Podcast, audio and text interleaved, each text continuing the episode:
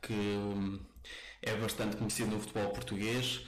Uh, foi jogador uh, do Sporting Clube Braga e também teve uma passagem uh, por clubes como a Naval 1 de Maio e o Sporting Clube Portugal, isto num contexto em, nacional, e também jogou no estrangeiro. Iniciou a sua carreira no Brasil, é brasileiro e mais recentemente também teve passagens pelo Sporting Clube Braga nos escalões de formação em equipa B como treinador. Convosco, Vender Said. Obrigado, Vender, antes de mais, um, por disponibilizares este, este tempo uh, connosco. E se calhar deixava já uma primeira pergunta que passa por saber como é que surgiu o futebol na tua vida Uh, se foi uma coisa natural, jogar com amigos, ou por indicação de algum familiar ou amigo, uh, começaste a jogar? Olá, primeiramente, boa tarde. É um prazer estar aqui com vocês, falar um pouco sobre, sobre a minha vida em geral, né? aquilo que eu fui enquanto, não só enquanto jogador, mas enquanto cidadão e homem. E muito obrigado pelo convite. Agora, lembrando que você esqueceu o belenense, senão... É verdade, é verdade. É um erro, um erro, é um erro, é um erro. Senão eles vão ficar tristes comigo. Então, foi muito interessante, né? E aquilo que você falou, meus anos aqui em Portugal. É, sou brasileiro português, hoje em dia já me considero um, um Tuga, né? Pela, pela adaptação aqui ao, ao país, às pessoas, a como eu fui recebido. Então, por isso aqui, Caio, fiquei. Adoro estar em Portugal. Agora, respondendo a tua primeira pergunta, o, futebol surgiu na minha vida muito cedo, né? Eu, o meu pai é um professor de educação física, né? Foi, porque ele hoje é, é aposentado. Então, professor de educação física, você tem um desporto todo dia falado na tua casa, né? Eu ainda garoto saía pra, com ele para ver ele dar as aulas, então era aulas de vôlei, futsal, futebol de campo, então havia várias interação. Então eu acho que o desporto em geral, porque eu no começo também jogava vôlei, jogava handebol, então variava tudo enquanto está na escola. Então surgiu assim, né? desde muito novo. Eu lembro do meu pai ir me treinar nos campinhos e ficava só eu e ele. E, e muitas vezes eu, eu no começo até gostava de ir na baliza, eu era, eu era até guarda-redes, né? E, e, pegava muito, pegava muito e fazia, fazia até a diferença. Só que aí eu também comecei a ver que, que levava gente para o campo, então, muito assim no começo, eu lembro que até os 10 anos eu era bem, bem dividido entre ser guarda-redes ou jogar na linha, mas depois, felizmente, eu, eu fui para o lado da, de jogar no, no, dentro, dentro da, da linha, poder sair da área, porque como guarda-redes, se calhar não ia crescer muito. É, então foi, foi essa visão que hum, de chegar e de jogar numa outra posição uh, que facilitou também a chegada à sénior? Foi, foi, porque como guarda-redes eu poderia ter um futuro muito, muito curto, né?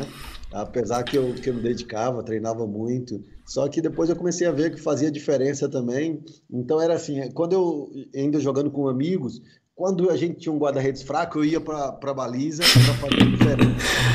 Quando tinha um guarda-redes mais ou menos, eu tentava resolver na linha. Então ficava ali meio que dividido até um ponto que, que depois eu falei, não, eu tenho que, que jogar na linha, eu posso fazer diferença ali.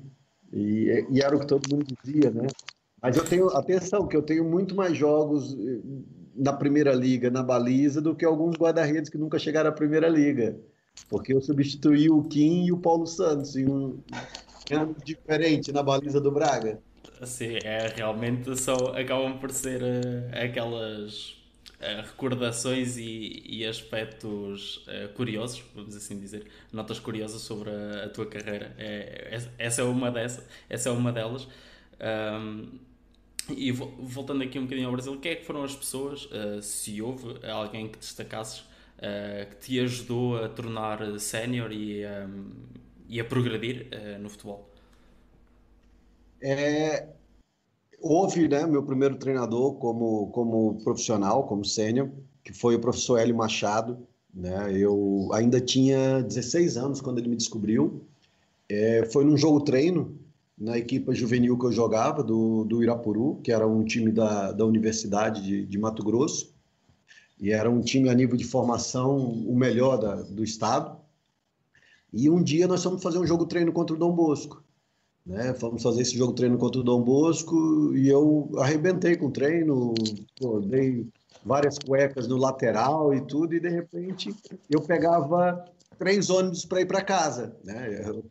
Da distância que eu morava, eram três, três ônibus que eu tinha, três autocarros que eu tinha que pegar, dá uma hora e meia, duas horas dentro desse percurso. E quando eu chego em casa, estava um carro parado na minha, na minha rua, eu vinha andando, né, do, ponto de, do ponto de autocarro até casa, e tem um carro parado na, na porta da minha casa. E pronto, eu entro, quando eu olho, está o treinador, que a gente tinha feito o jogo mais cedo, que era da equipe profissional do Dom Bosco, em Mato Grosso, em Cuiabá, com o preparador físico. Ah, viemos falar contigo, tal. A gente já sentou aqui, estava a falar com a tua avó, que eu morava com a minha avó, porque meu pai morava no interior. Foi naquele momento que eles me mandaram para a capital para tentar ser jogador de futebol, investir no meu sonho. Então, quando eu chego, tô, sou abordado pelo treinador, pelo preparador físico. Olha, naquele tempo, meu, meu apelido para o futebol ainda era Mirim. Mirim. Eles me chamavam de Mirim. Por que Mirim? Porque eu sempre jogava acima. Então, eu, eu, eu tinha 14 anos, jogava com os garotos de 16, e sempre dois, três anos acima, assim, às vezes. Então eu entrei num jogo que o Irapuru estava a perder para o Misto, que era um, é um clube tradicional no, no Mato Grosso, estava a perder para o Misto. Então, eu entro no jogo e dou a volta ao marcador. A gente estava a perder, eu fiz um gol, empatei, depois dei uma assistência, viramos o jogo, ganhamos o jogo. No outro dia, o, o meu treinador, que era o Arildo, que era o ex-profissional do Mato Grosso, na preleção para falar sobre o jogo eh, e falar: ah, a equipa foi uma vergonha, vocês jogaram mal, eu tive que recorrer a esse garoto que ainda é um mirim para dar a volta ao jogo.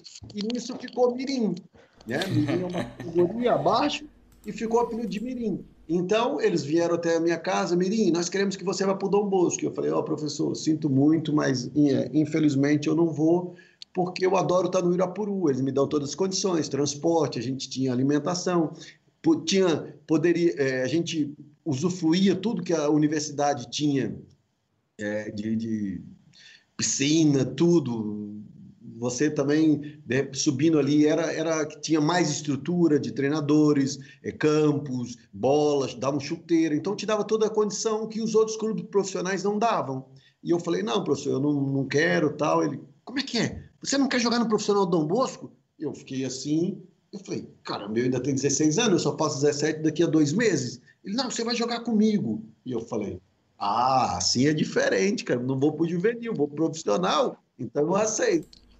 Aí fomos no Irapuru, aquele tempo ainda era o jogador era escravizado, né, entre aspas, porque as equipas que tinham direito ao passe e, e nesse e nesse meio tempo eu vou para o Irapuru e digo que, olha, eu vou para fora, vou para o Rio de Janeiro tentar minha sorte, eu queria que vocês me dessem a carta de liberação. E como sempre foram pessoas corretas, eu, eu nesse nesse ponto eu até eu imaginei que eles não poderiam dar para uma equipe da mesma cidade e como eu disse que ia para fora, eles me deram a carta de liberação. Eu fui para assinar no Dom Bosco. O presidente, quando me viu, olhou e começou a rir. Porque eu era muito magro, franzino, era uma, uma, uma gazelinha. E ele começa a rir e olha para mim, foda-se. Ô, professor Hélio, esse não vai jogar nunca na nossa equipe? Você tá doido? Você não, bate bem da cabeça? Os caras vão matar ele. Olha o corpo dele. Eu falei, ah, é, presidente, então tá. Eu assino o contrato, já me dá a liberação. E eu assinei o contrato, já com uma rescisão na mão. Ok, isso. E, e, e, como, é que foi, como é que foi lidar com, com essa uh, com essa notícia?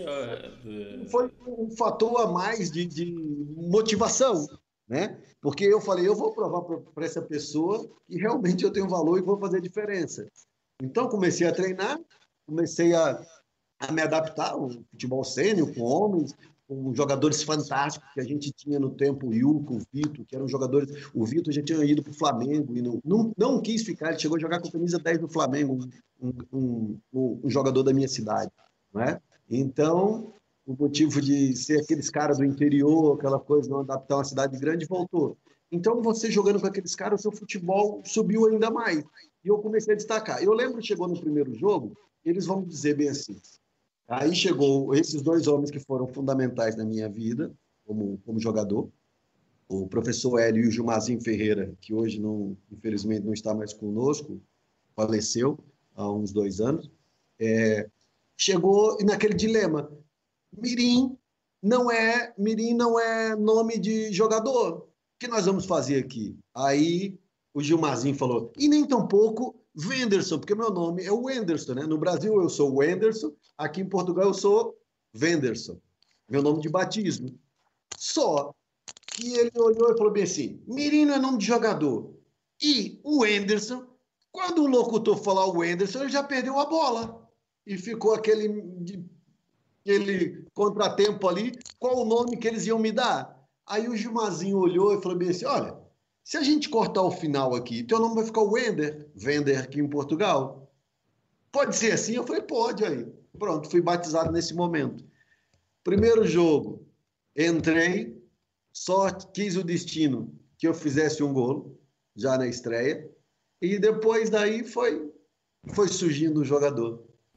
Foi, foi surgindo o jogador e, e bem, e, e aos 24 anos é a tua primeira a oportunidade, talvez a tua primeira oportunidade de vir para Portugal e isso aí colocava a questão que é, foi realmente a primeira e foi a Naval o único clube uh, a contactar-te, uh, isto em Portugal ou havia outros convites, por exemplo na Europa, não só em Portugal, para, para vires?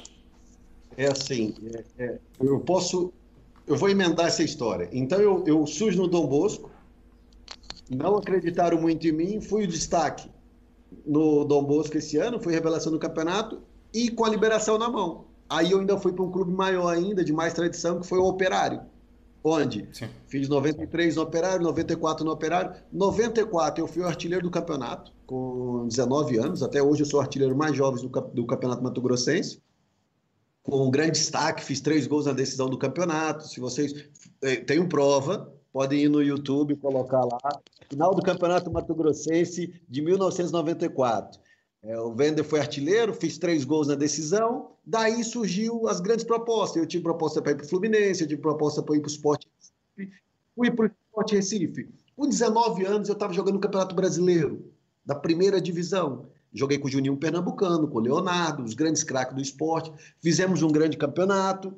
Aí aquilo tudo subiu na cabeça. Depois, no ano seguinte, eu vou para o Botafogo, melhor ainda, mais tradição, mais massa. Jogar do lado do Túlio, 20 anos no Rio de Janeiro, com 20 anos no Rio de Janeiro, morando sozinho, ganhando bem. Aquilo tudo foi ainda mais ápice, né? Não é, é difícil controlar um, um, rapaz solteiro no Rio de Janeiro. Sim, e, e, e, já, com essa, já com essa fama toda, não é? Ainda mais difícil, se calhar. É, é mais difícil pois aquilo tudo sobre a cabeça, você já deixa de ser tão profissional, você já pensa que é mais do que você é, né? E depois, aquilo que foi uma sessão assim, começa a inclinar o avião, né? o avião já não está subindo tanto. Então, depois daí, eu comecei a descer, fui para o Ceará, fui para o Vila Nova, já jogar segundas divisões, né? Aí, depois eu fui para Pucarana e cheguei em Valadares fui jogar no Democrata. Fiz um campeonato mineiro fantástico. Né? A equipe estava muito bem, fomos o campeão do interior, fiz grandes jogos contra o Cruzeiro e, a, e o Atlético Mineiro. E, e, lá tinha de Valadares um Adel, um empresário que traz ainda muitos jogadores é, dessa, dessa região para Portugal. Então, o Adelso, com os seus irmãos trabalhavam com ele, sempre vinham falar comigo e diziam: Olha, nós vamos te levar para Portugal, tem vários clubes vindo aqui, já, já mandamos a tua cassete, aquele tempo era cassete, nem era tempo de DVD. Né? Sim, sim, sim. E eles gostaram muito da sua cassete, então, super. E vão aqui, vão mandar o treinador vir te ver. E eu, tá bem. Só que nisso, o democrata não estava a pagar. Eu falei: o que, que eu estou fazendo aqui? Longe de casa, né? Longe de casa, pô, passando mal as coisas aqui, os clubes não pagam, o clube não paga, não dá a atenção que a gente que é devida. Olha, eu vou embora. Peguei isso, foi numa sexta-feira, é, fui embora Quando chegou no final de semana, chega o treinador da Naval, que foi o Raul Águas. Raul Águas, que é, o, é parente do Rui Águas, é, eu acho que é sim, tio, sim. é tio do, do, do Rui Águas. Então o, o Mister chegou lá para me ver, de repente vão ver a escalação, eu não estava. Aí me liga o Adelson, olha, estamos aqui para ver o teu jogo e você não tá. Eu falei, olha, já estou em casa, velho. Os caras não pagavam. Olha, eu peguei minhas coisas, juntei a mala e, e vim embora com a mulher e o filho, que nesse ano já era casado, em 99, já tinha um filho. E eu falei, e sinceramente, eu, eu pensava até em deixar o futebol. Porque eu falei, olha, para ficar você aquele período que estava indo assim, de repente começa assim, eu falei, se calhar é melhor tentar ver outra coisa, né? E fui embora, fui voltei para jogar em Mato Grosso ou montar alguma coisa, enfim. É, fui com esse pensamento, com esse intuito.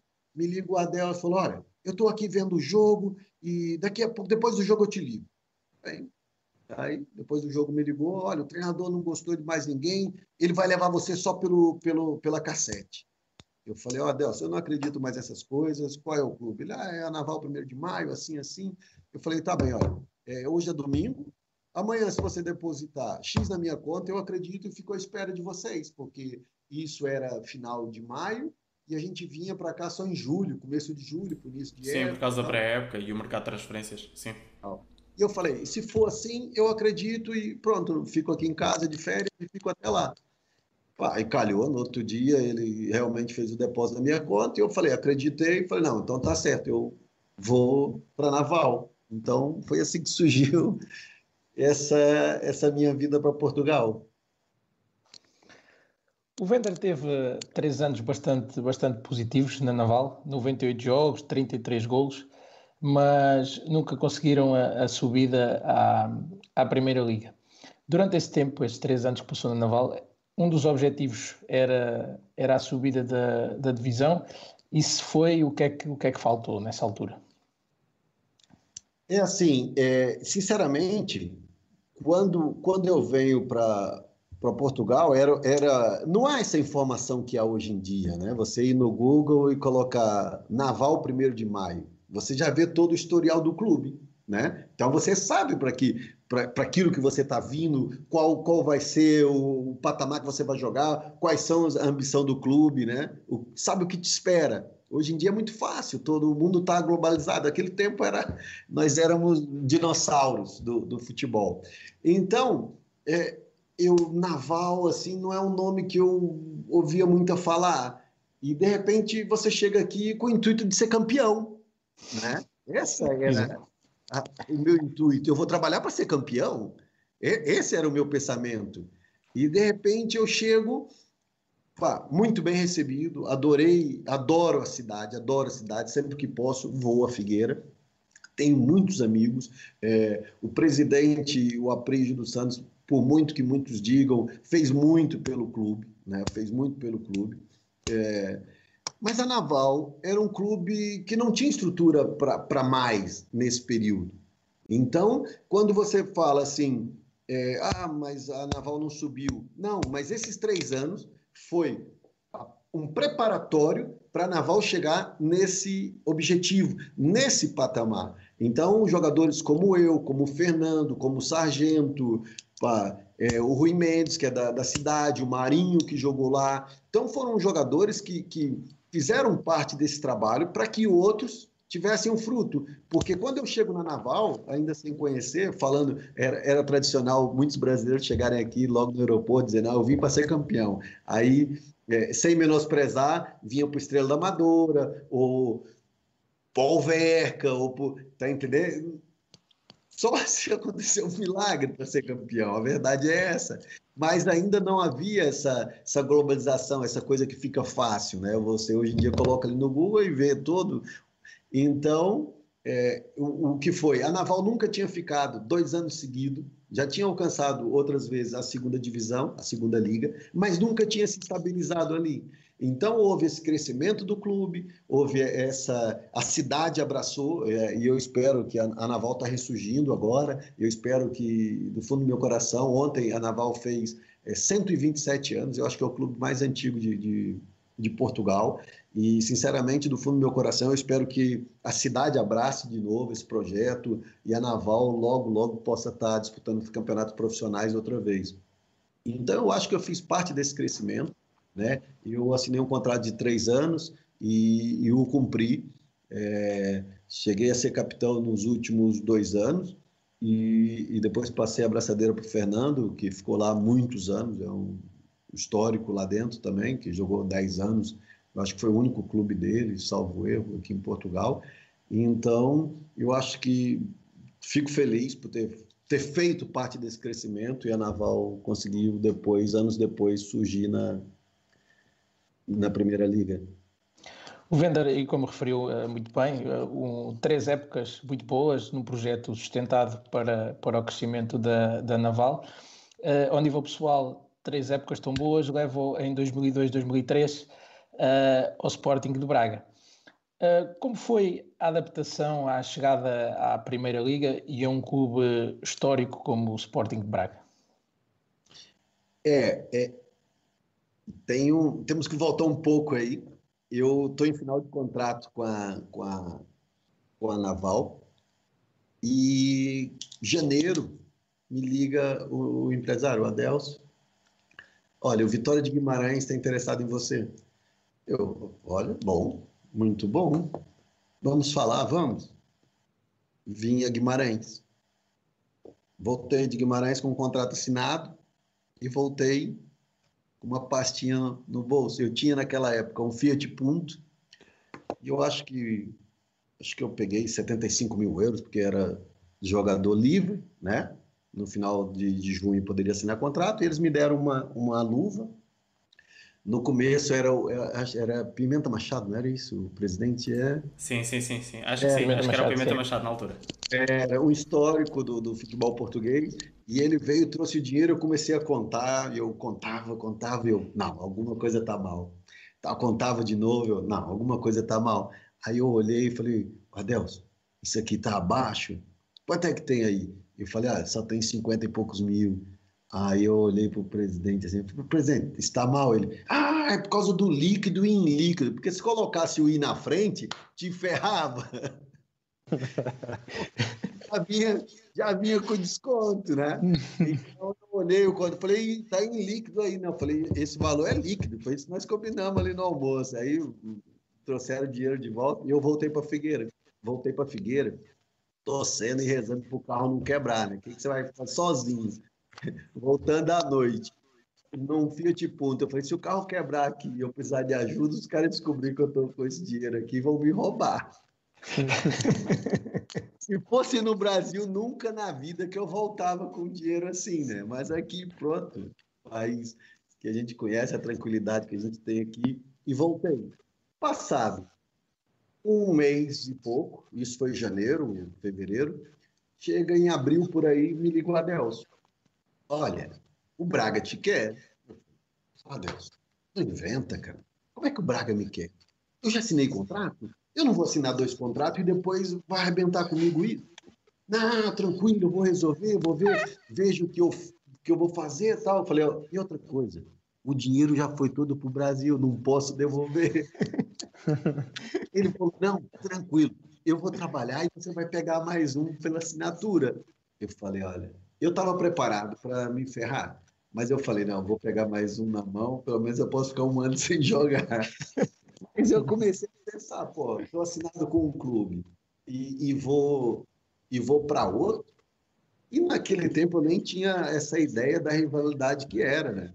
E agora eu, eu posso, eu nunca contei essa história, assim, eu conto essa história para amigos, nunca contei essa história para o público em geral, porque eu achei os contratos. Eu estava. É, essa fase de pandemia, você fica tanto em casa que você começa a mexer em tudo. Então, eu achei os contratos há, há um tempo atrás, né? achei esses contratos e estava a ver. E depois eu, eu não tinha ideia, e depois eu troquei o Braga para ganhar menos.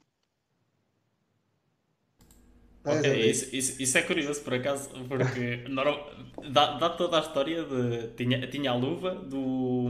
do Do Vitória. Do, do Vitória e, e, pronto, por causa de todo, todo o processo, houve ali aquele, vamos dizer, engano de contagem ou de acordo e, e depois até vai para o Braga. Supostamente o Braga, também sendo um grande clube em Portugal, não, não se esperava, acho eu, essa troca e ainda por cima para, um, para ganhar menos.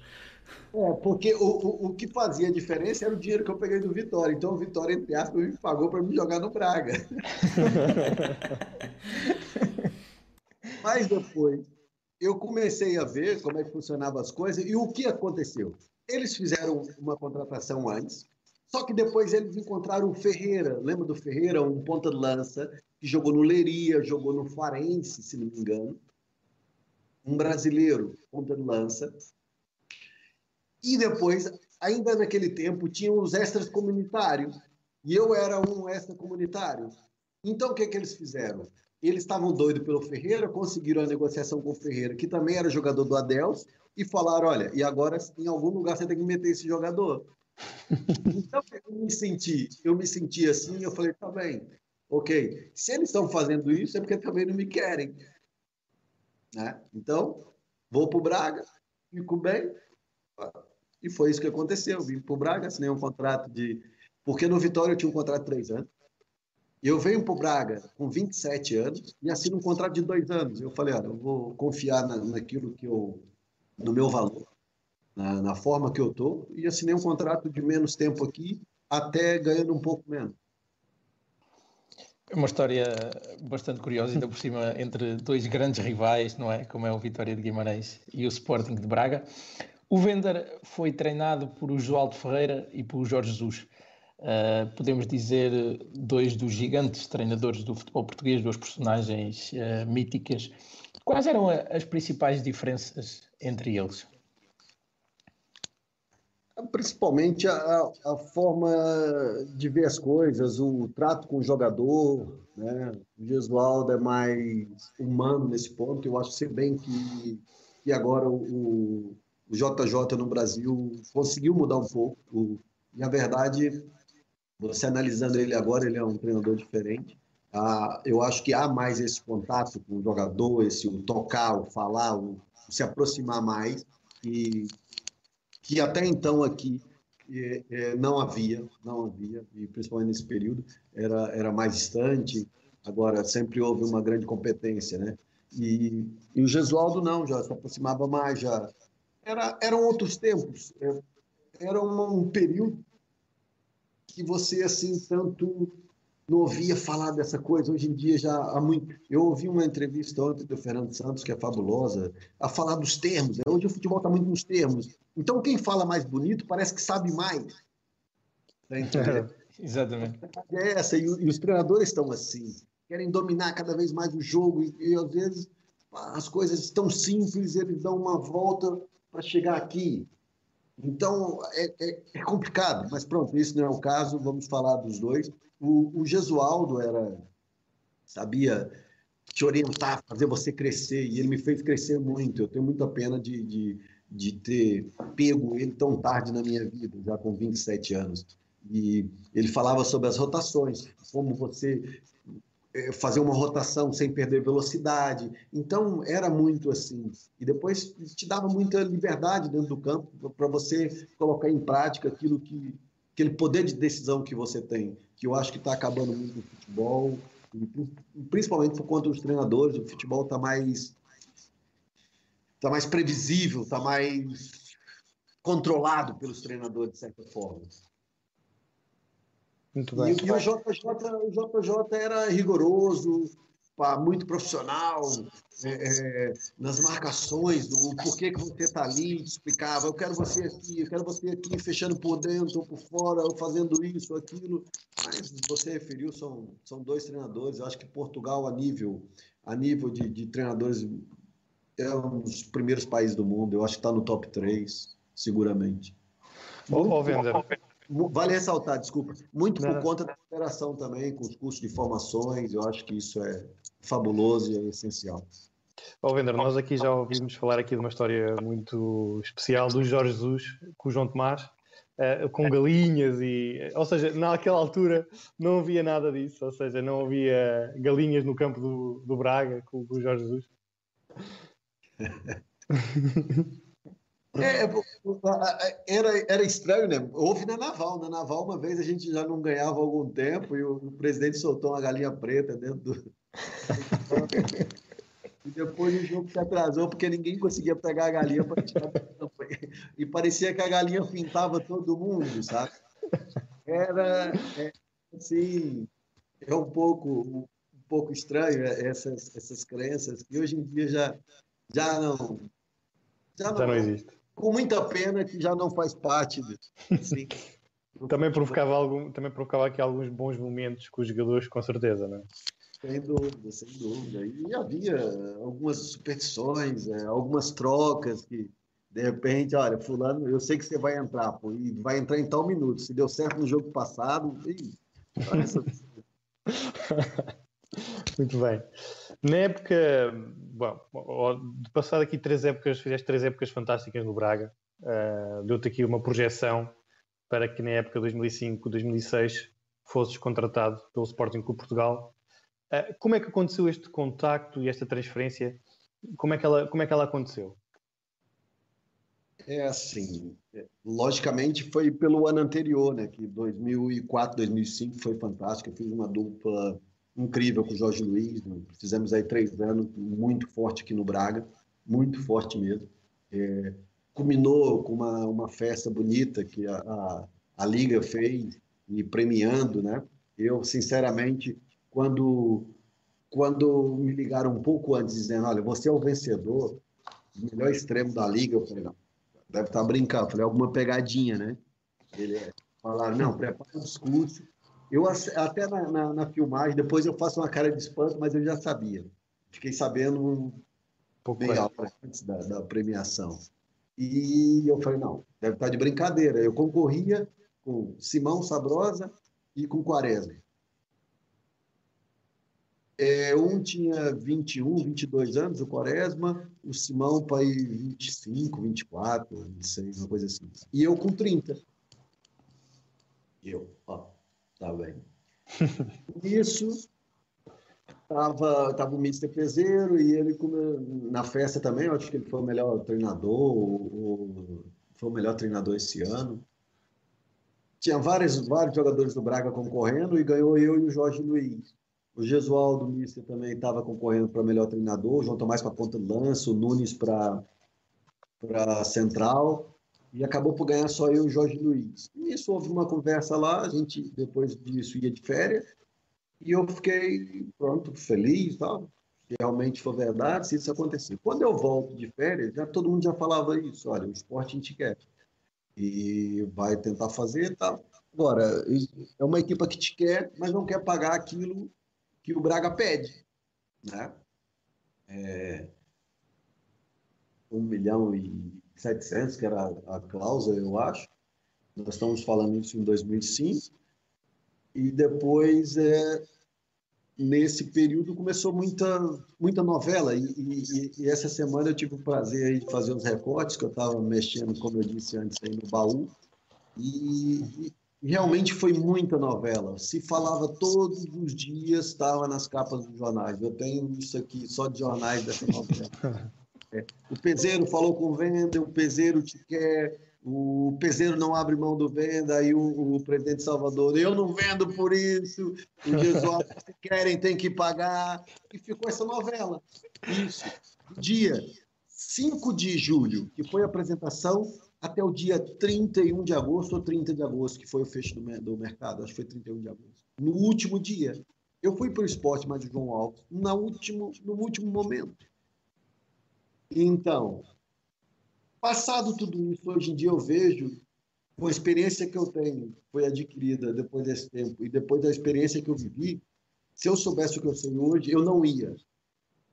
Sinceramente. Apesar de ter ido ganhar mais, essas coisas, o, o, o daria uma certa forma do, do Braga.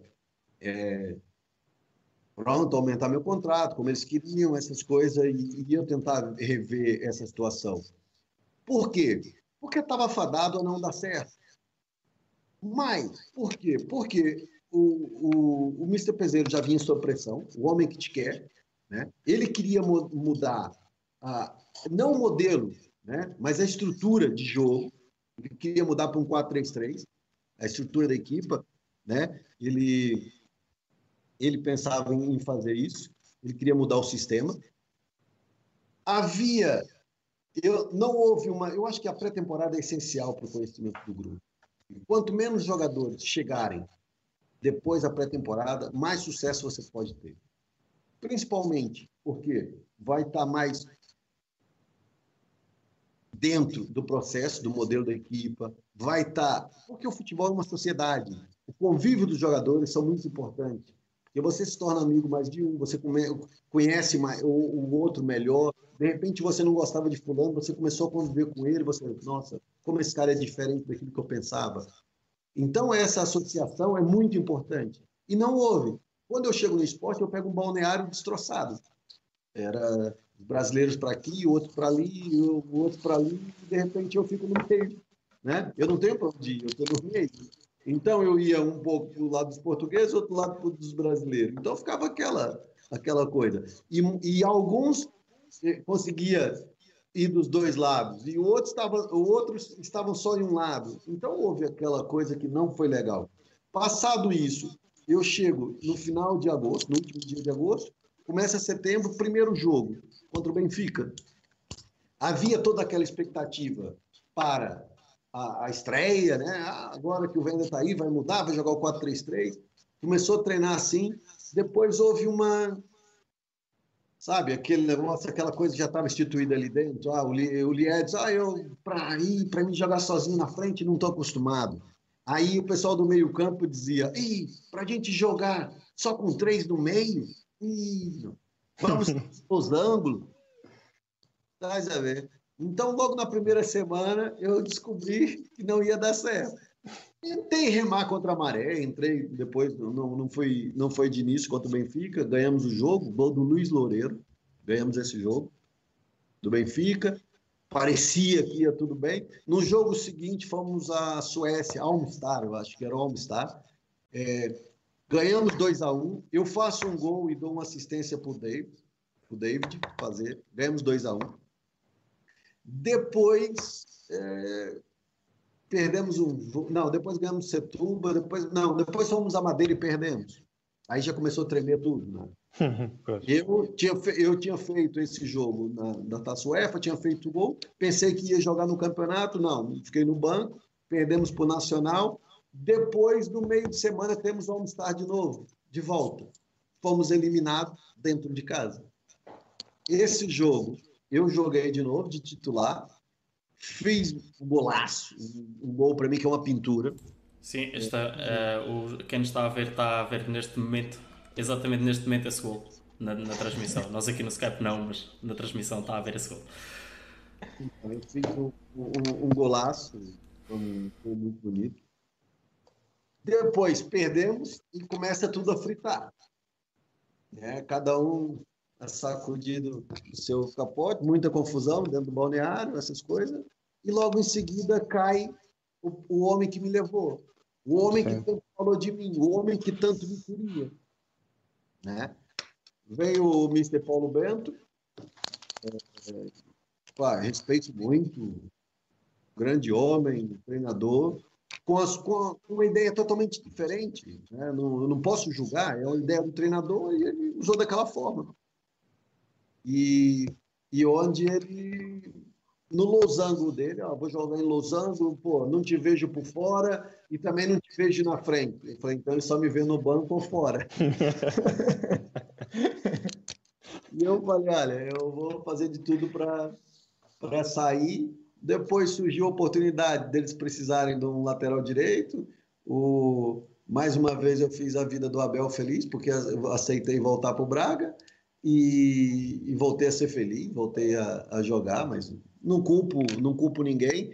Também tenho consciência tranquila que tudo fiz para que desse certo, né? Tudo fiz para que desse certo, treinei, trabalhei bem. É, tenho dois jogos só como, como titular, tenho poucos minutos, tenho dois golos. É? Então, Se, se não quiseram me usar de uma forma é, melhor, não foi culpa minha, não foi por falta de trabalho, não foi por falta de empenho, mas foi por outros motivos que eu não controlava. Nessa. Falavas do, do 4-4-2 do, do que o Paulo Bento queria incutir e, e não te via tanto, mas também havia nomes como Nani, Sapinto, Varela e Dualá um, na equipa para jogar em posições iguais, semelhantes uh, à tua. Um, e a pergunta que eu te deixava era: esse, esses nomes eram uma forte concorrência para a posição que tu, que tu tinhas ou estavas a conseguir sair por cima? Não, o, o, o Varela era miúdo, assim como o Nani, né? O, o Varela é um pouco mais velho, acho que um ano ou dois do que o, do que o Nani. Mas a verdade é que o Paulo Bento veio com, com a ideia de promover muitos jogadores. Uhum. Muitos estiveram com ele nos juniores, alguns foram campeões, então eles já o conheciam e resolveu seguir esse, essa direção. Não é? Eu acho que nem tanto foi pelo. É, é, você falou de grandes jogadores, né? Sapinto, o jogador que foi, seleção portuguesa há vários anos, o Nani, o nível que chegou, né? o Varela também, depois de, no Porto, chegou num nível fabuloso. Então, para você ver, é, nessa fase, sinceramente, não, não foi o nível, não menosprezando a tudo, porque eles não eram o jogador que foram e, e que são até hoje, que ainda jogam, mas foi mais né, nesse contexto do que eu falei antes. Muito bem, Vender. Eh, em relação aqui, falámos há bocado do, do, do estamos a falar aqui do plantel, uh, do Sporting, e uh, pelas suas palavras percebi que o plantel não, não era muito unido. E, e, e isso, apesar de não ter efetivamente aquela mão, como se dizia na altura, nos jogadores do Sporting, uh, ou, ou, era outro fator que, que via esta, esta divisão do, do plantel? Ah, logo vi que você é esportinguista, quer. Né? Vamos lá. Eu, eu tenho história desse tempo que dava para um livro que era para morrer de rir. Mas, infelizmente, por ética, não posso abrir o jogo assim. Mas um, um dia eu vou escrever um livro e vai, e vai, vai estar algumas histórias desse, desse momento. Agora, mas eu, eu acho que a grande questão que a gente é também não. pode é assim, há, há, muitas, mas eu acho que a gente tem que voltar um pouco, né? que foi no ano que, num ano antes, o, o Sporting perdeu tudo em uma semana, que foi a, a Liga sim, Europa, a Liga Europa, sim. Perdeu o campeonato. Então, queira ou não, o, o Mister Peseiro ficou muito fragilizado. Tinha feito um trabalho né, top, né? Tudo aquilo que um treinador possa tá, tá brigar pelo título, tá numa final europeia e de repente uma semana ele perdeu tudo. Então ele já de certa forma veio fragilizado para a época seguinte, né? E, e com isso veio combinar de algumas rebeldias, de jogadores que queriam sair, jogadores que achavam que já tinham dado tudo, né? houve ali muita novela, eu lembro do caso do, do Rochenbach, por disciplinas, o mesmo o Lee Edson, o, o David.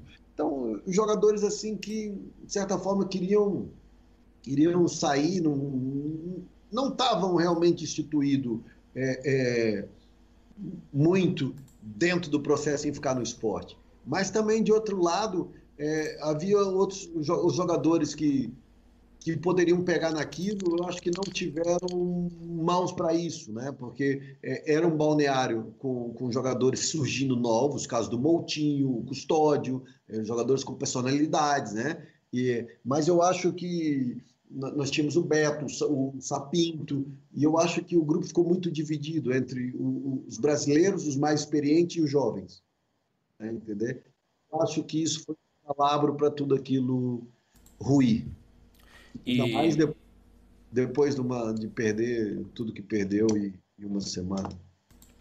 E, e, também com, com, esse, com esses problemas todos no balneário, e tu próprio já tinhas dito que hum, havia a questão, logo naquela, naquela primeira semana, uh, de hum, perceberes que as coisas não estavam ou não, está, não estavam encaminhadas para correr tudo bem, vamos assim dizer, uh, nessa passagem pelo Sporting. um, e tentaste ao máximo pertencer a todos os grupos e dar-te, relacionar-te bem com todos os teus colegas. Um, eu, eu, fazia a pergunta de um, até que ponto é que, é que houve alguém que te pudesse, vamos dizer, abraçar e, e, te facilitou essa entrada no, no plantel? Houve alguém ou, ou não?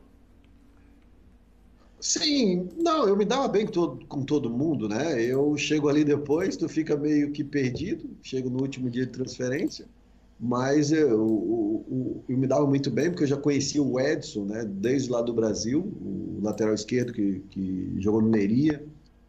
Então, é, e depois eu acabei por conviver mais com o Edson e com o Silva, o ponta de lança, dois brasileiros, mas também que estavam no momento saída já, como eu. Então foi, foi nesse período que, que eu fui nessa leva.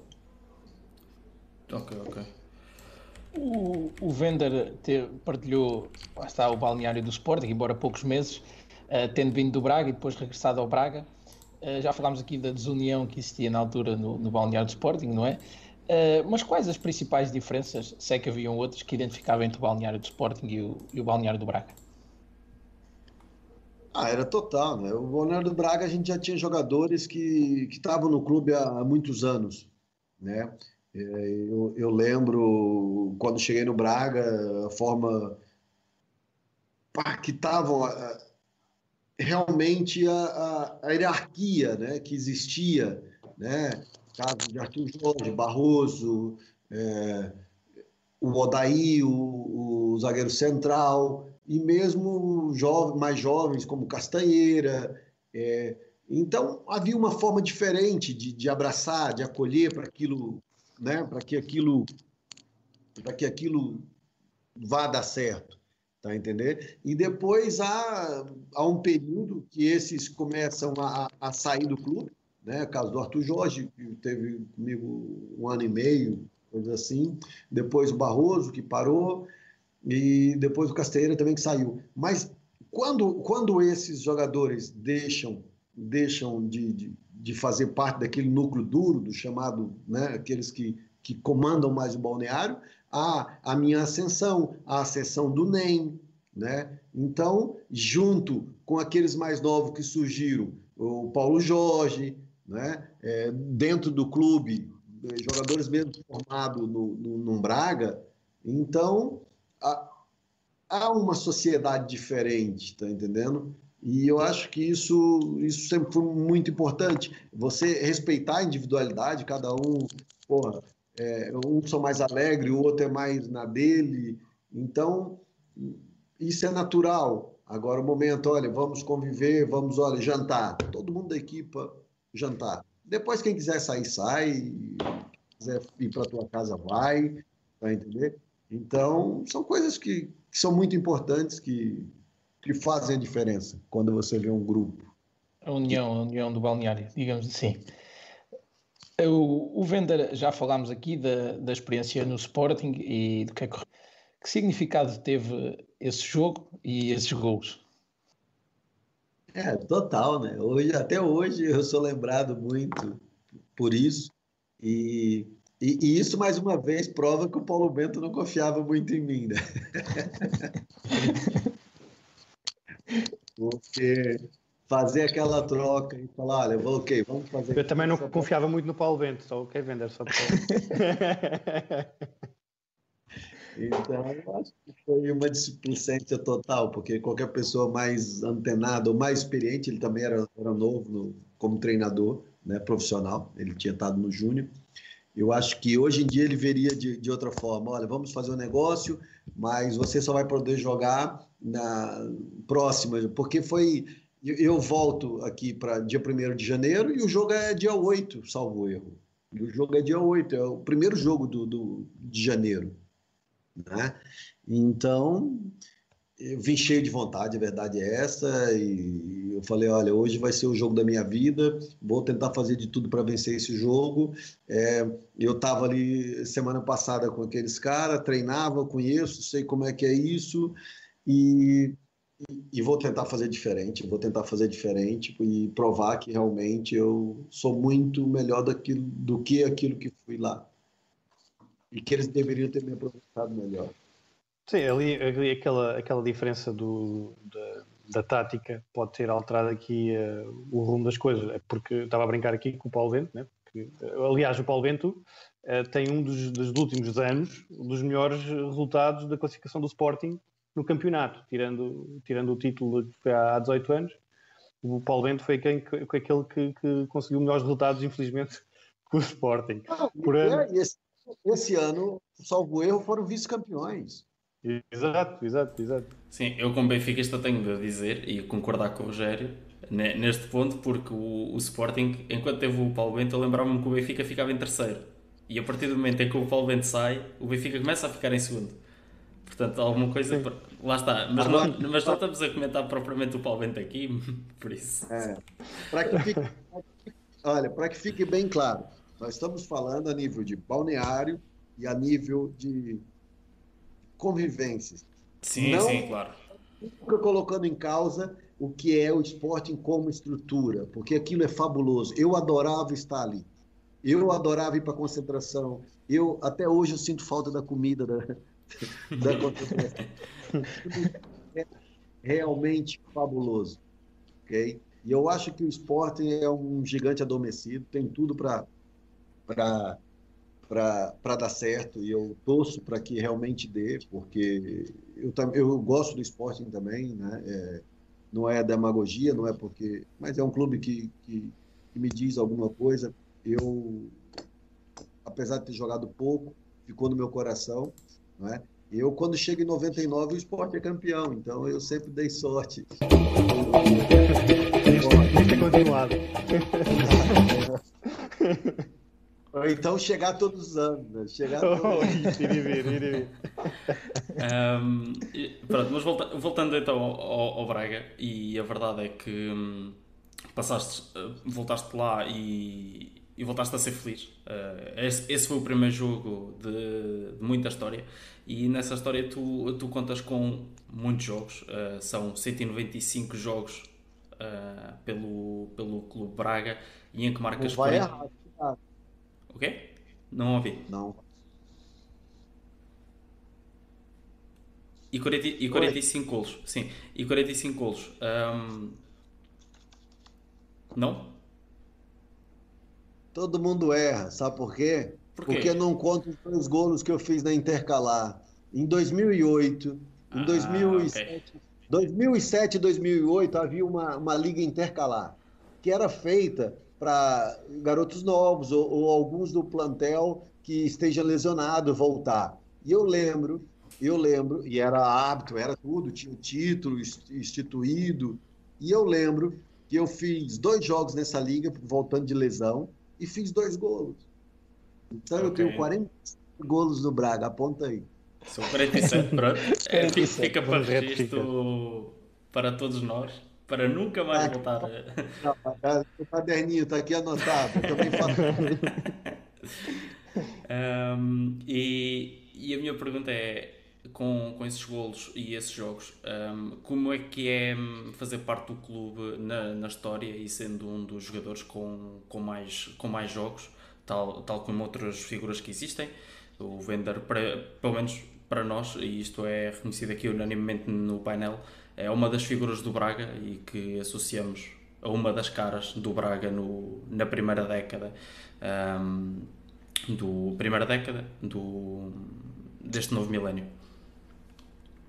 Muito feliz, né? Saber que que você se esforçou, que você vê. Nós estamos falando desse, desses números. Você dividir por cinco épocas e meia são jogos para caramba. Eu acho que poucos jogadores na história do clube tem, tem esse percentual de jogos pelo tempo que ficou cá. Sim, sim, sim, sim. São muitos jogos. E, e se for, e se for de... isso mesmo. E depois era um jogador que dava muita assistência, era um jogador que eu fui artilheiro da equipe, melhor marcador por dois anos, do, dos seis anos que cá tive. Eu falo seis porque eu, eu não computo muito essa saída e volta. Eu fico tudo por aqui, então. Então foram cinco anos e meio, na verdade, de Braga, né? Tirando essa esse passeio por Lisboa. Então, é, a nível de número, eu acho que, é, que foi fabuloso. O primeiro ano foi uma adaptação até um pouco dura, mas eu acho que no, no, no, momento que a equipe mais precisava, o meu futebol apareceu, porque em 2002, 2003 nós brigamos para não cair de divisão, a verdade é essa. A equipe brigou para não cair de divisão. Depois, no ano seguinte, nós já vamos à, à Liga Europa. Depois, no ano seguinte, de novo, vamos à Liga Europa. Então, houve um crescimento sustentado dessa equipa, né? E, e você vê a, a, preponderância que você tem na equipa, na forma que a equipa joga quando você não joga, você em números, porque até então no Braga eu, enquanto eu estive disponível, enquanto eu estive disponível para jogar, sem estar lesionado ou sem estar ou com cartão, o Braga nunca ganhou sem mim em campo, nesses cinco anos e meio que eu tive aqui. Sim, realmente nota-se logo a importância que teve na equipa e na, a ser o titular e a importância todos os gols, das assistências. É, porque muitas vezes, se você for olhar, o Braga ganhou um jogo, um jogo, e eu estar aqui, e foi justamente um jogo antes de eu ir para o esporte. Eu, eu fui expulso num jogo em, em, na Pova do Vazim e depois fiquei suspenso do primeiro jogo do campeonato, em 2005, 2006. Fiquei suspenso do primeiro jogo. No segundo jogo, eu tinha condições de ir ao jogo, mas o Mr. Jesualdo achou por bem, por causa dessa novela toda, me preservar e me poupar. E foi que o Braga ganhou esse jogo. É o único. É o único. Eu, pronto, então você vê a importância, você se sente bem, a forma que as pessoas falam, né? Agora, naturalmente, há jogadores mais queridos que outros, há, há, há adepto que, que, que ah, eu, esse jogador para mim foi mais importante, esse jogador, eu, eu respeito, não tô entrar por aí, cada um teve o seu papel, Agora, eu fico feliz realmente saber que fiz parte dessa, dessa bonita história, desse, desse crescimento do, do clube, porque hoje você vê um clube totalmente diferente daquilo que a gente tinha, né? do tempo que a gente treinava na ponte, das condições que a gente tinha na, no primeiro de maio. Eu cheguei a jogar um ano e meio no primeiro de maio, para passar para o municipal. Então, houve um crescimento brutal. Hoje em dia, nas redes sociais, o que é falado, mas a gente tem que lembrar também daqueles que fizeram parte, que fizeram e que deram né, estabilidade para que o Braga seja o, o, que é hoje. Sim, depois da, da passagem pelo Braga, uh, foram bonitos e felizes anos.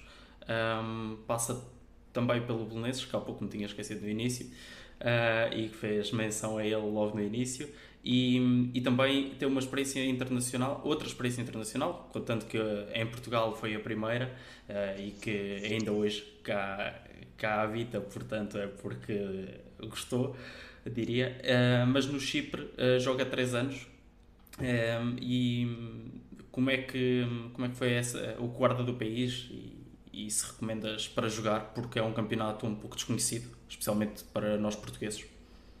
É assim, é, voltar só um segundo antes. Sim, claro, força.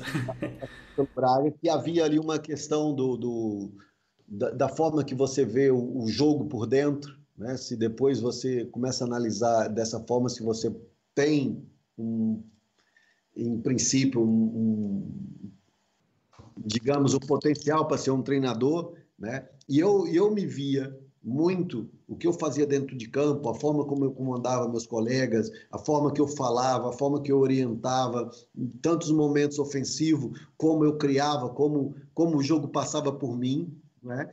É, tanto a nível ofensivo como defensivo, eu sempre me vi né, nessa nova função que eu tenho hoje, muito por conta daquilo que eu, que eu vivenciei dentro do campo e pelos aprendizados que eu tive com muitos treinadores, né?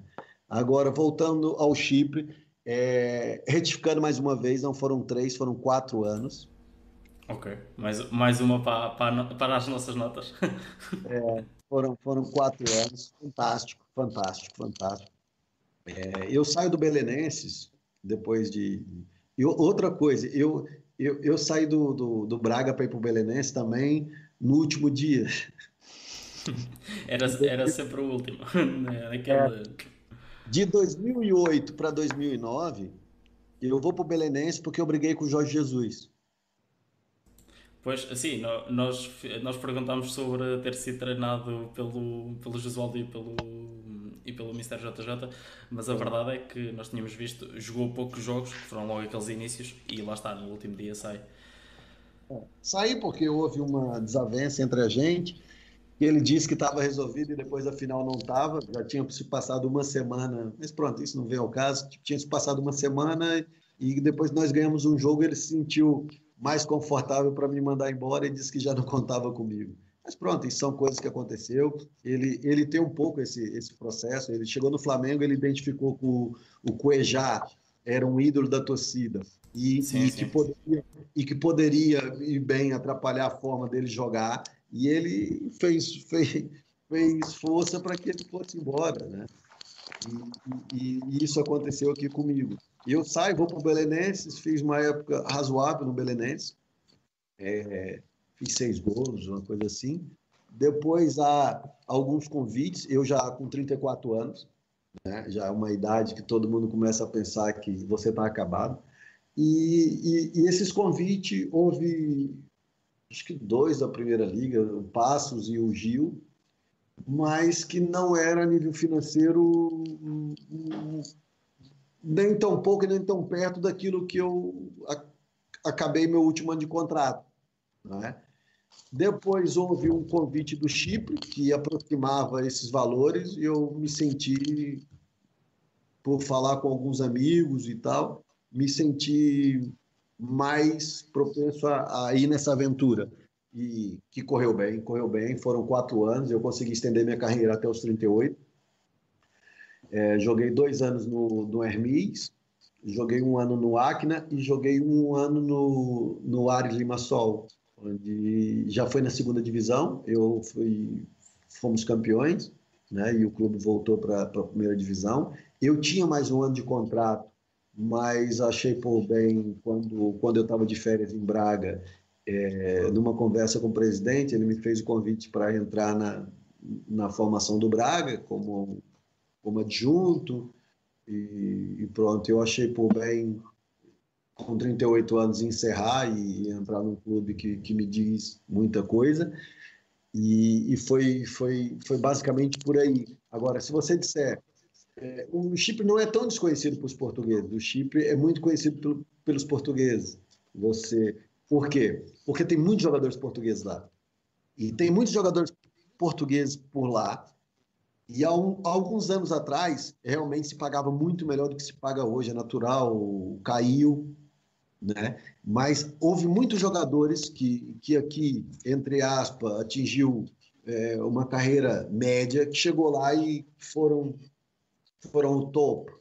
Foram jogar a Liga dos Campeões, jogaram no Apoel, jogaram no Anortoses, e jogadores que fizeram uma. e ganharam muito dinheiro, ganharam muito dinheiro. Naturalmente, o mercado hoje está tá diferente. Né? Agora, é, é um país que, que, por vezes, não a mentalidade não é fácil, não, não é fácil, porque é, eles vivem aquilo muito à flor da pele é, e, e, e, acreditam muito que, de repente, ah, se você falhou foi porque você quis para beneficiar alguém. Então, isso por vezes é mal. Agora, se você for um profissional correto, se dedicar, você tem tudo para vencer lá e eu adorei. Tenho muitas saudades do, do Chipre. Devo, é, se Deus quiser, passar essa. Quando passar essa pandemia, a minha pretensão era ir de férias esse ano lá. É um país que está no meu coração. Tem boa comida. Eu também conheço bem o Chipre. Tem uma boa comida, tem boas praias, não é? Lindas, lindas. São lindas. Aquilo é, é fantástico. Muito bem. É, oh, oh, Vender, como é que foi aqui uh, o último jogo que tu fizeste? Uh, foi, lá? Uh, como é que foi a ouvir a sensação de, pela última vez o árbitro apitar? foi o final do jogo e foi o final da carreira enquanto jogador.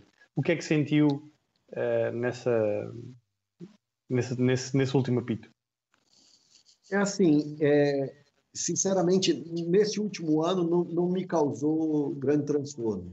O que me causou foi no ano anterior. Por quê? Eu fiz dois anos no Acne, é, no, no Hermes, e fui muito bem. E, e tinha um bom salário, tudo. Mas é, aconteceu uma coisa lá que eu nunca tinha visto: um presidente mudar de clube. ok, houve uma transferência na direção, não, não no balneário. Não. Esse clube era de um dos homens mais ricos da ilha. Então, eu fiz dois anos com ele, é? e hoje em dia ele voltou para o Hermes e está lá. Então, e, e, é uma vilazinha que nós chamamos de Ara, é, que é próximo a Lanaca, onde é que tem o, o aeroporto. Então, é, eu fiz dois anos fantásticos no Hermes, e pá, ganhava super bem, tudo certinho, salário, essas coisas e tal. Chegou dez dias antes de começar a época, da minha terceira época, o presidente me chama e diz vai sair. Eu vou sair e, pô, eu quero que você vá comigo eu vou ajudar um amigo meu, não vou estar lá, não vou ser presidente, mas eu vou, eu vou ajudar ele lá e pago seu salário para você ir para lá. Eu falei, olha, falei, vamos ver. Só que eu gostava também da equipe, gostava dos, dos, companheiros, da amizade que eu fiz ali. Aí fui falar com a direção que ia entrar. Aí eu perguntei, olha, como é que é? Ele falou, olha, a gente não vai ter condição de pagar seu salário, a gente ia baixar isso e aquilo e tal. Eu falei, então não, não vai ser legal. Aí, o porquê que o presidente quis sair? Porque ele queria unir, tinha dois, dois times na, nessa cidade, que é o Hermes Aradipo e o Hormônio Aradipo. Então, ele queria unir os dois times e fazer um só e construir um estádio. E depois aquilo era briga política, porque um é, é de esquerda, outro é de direita, e os times não, não se brincaram. Então, como não, não aceitaram essa proposta, o presidente pegou e saiu. E o presidente saiu e me fez esse convite: olha, eu te levo para o Acna, pago o seu salário e você joga por eles. Tá bem, vamos para lá. Vou para essa aventura, fui super bem, fiz, mantive meu nível aos 37 anos, mantive o nível, chegamos, fiz 10 gols para ir. Eu tenho uma média de, de 4 anos lá, eu tenho uma média de quase 10 gols por, por época lá. Então, eu, eu vou com ele, passo esse ano no Acre, tudo bem. Só que acaba o, o, esse campeonato, o pessoal do Acre falou: olha, é, você ganha muito, era o, o Lucas Fanheiro que pagava seu salário, e nós vamos diminuir seu salário. Eu falei, mas diminuir para quanto?